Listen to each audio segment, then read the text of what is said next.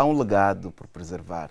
Sérgio Vieira de Melo, e vamos falar desta figura, portanto, funcionário uh, da ONU de alto gabarito do Brasil, com o sobrinho e afilhado André Simões. Está aqui entre nós e o Felipe de Carvalho vai fazer a primeira pergunta para este podcast. André, muito obrigado por participar aqui do podcast ONU News. Seja muito bem-vindo. Alegria conversar com você. Muito obrigado por me receber, por me convidar. Bom, André, hoje, eh, esse ano, na verdade, completa-se 20 anos da trágica morte de Sérgio Vieira de Mello, um grande exemplo aqui na ONU e, e mesmo fora da ONU. E muito se fala em preservar o legado né, de tudo que ele trouxe de mensagens, de ideias.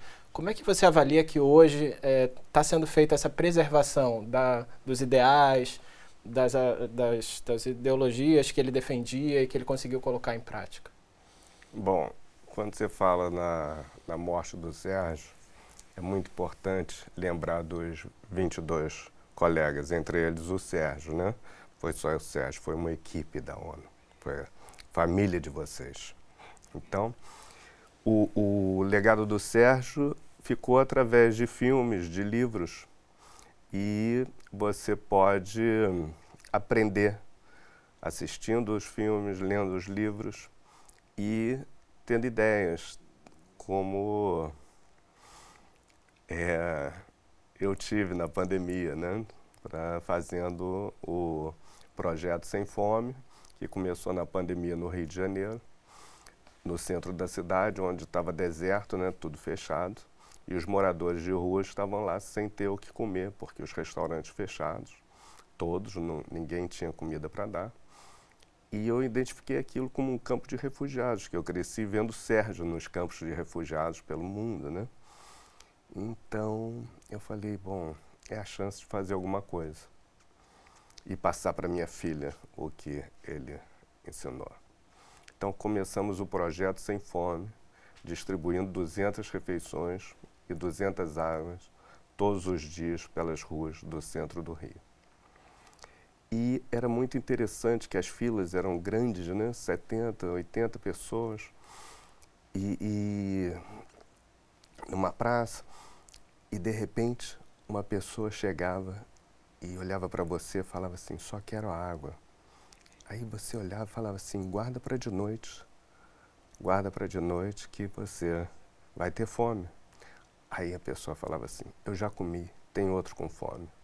Então isso me remete ao, à Declaração Universal de Direitos Humanos, do primeiro artigo, que diz: Somos todos iguais e devemos agir com fraternidade, com o próximo.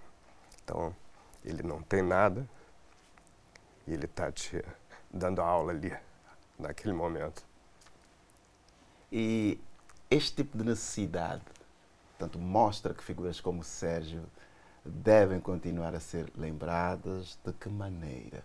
Para você que era familiar, não tinha este homem de dimensão global em todo momento em casa, mas como é que esta dimensão particular familiar consegue dar continuidade a este legado?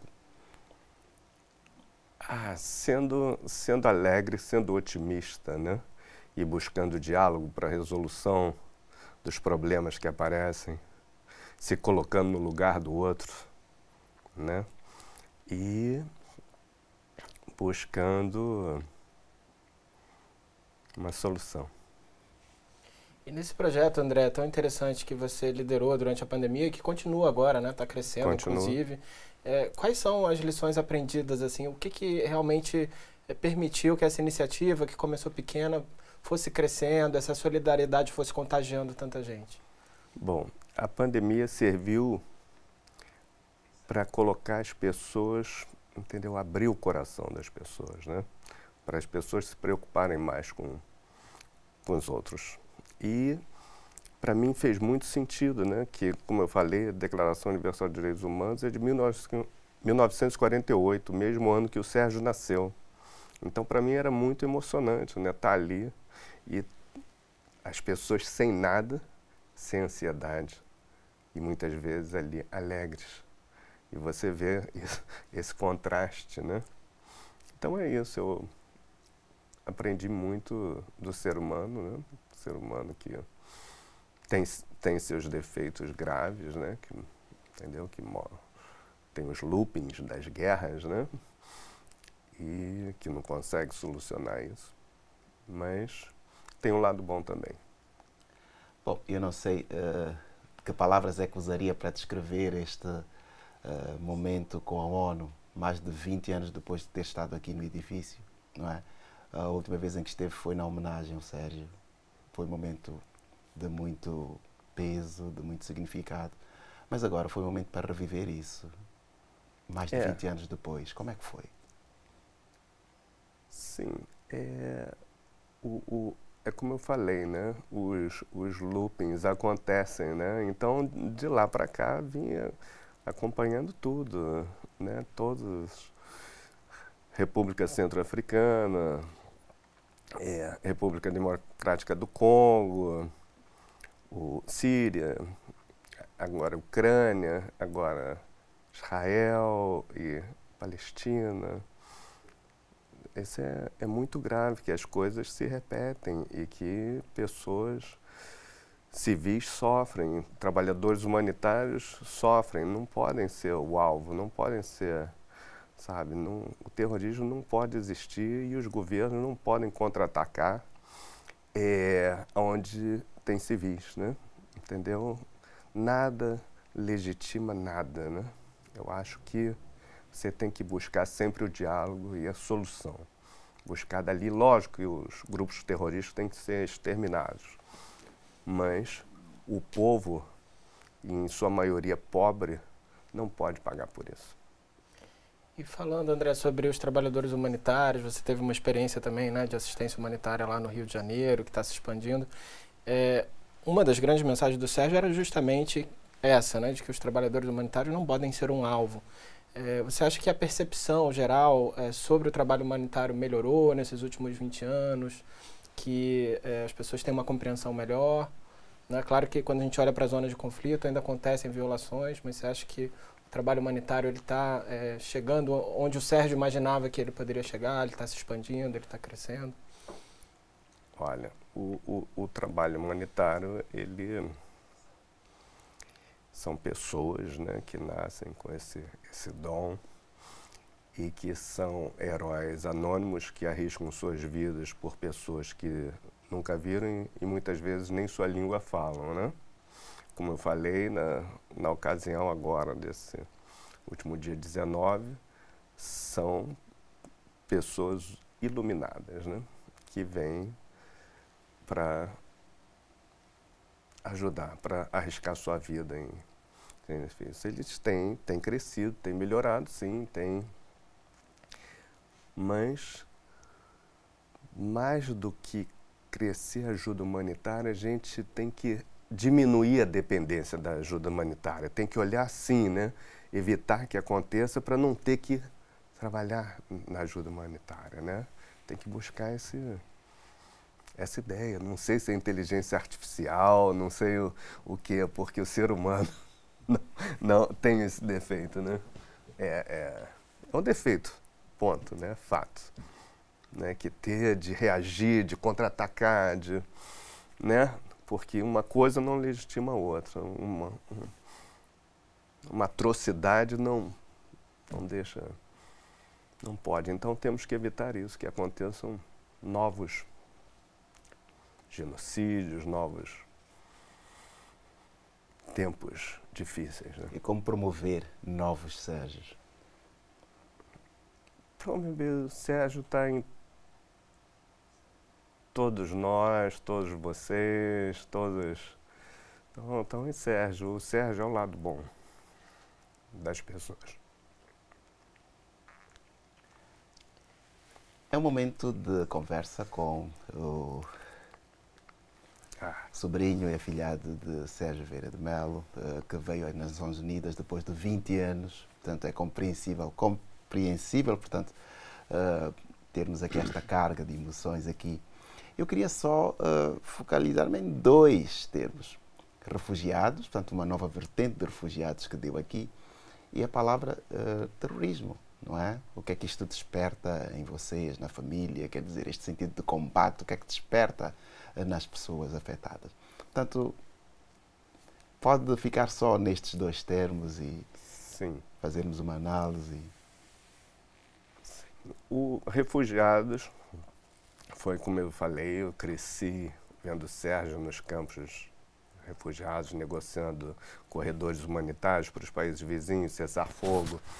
E o que, que acontece?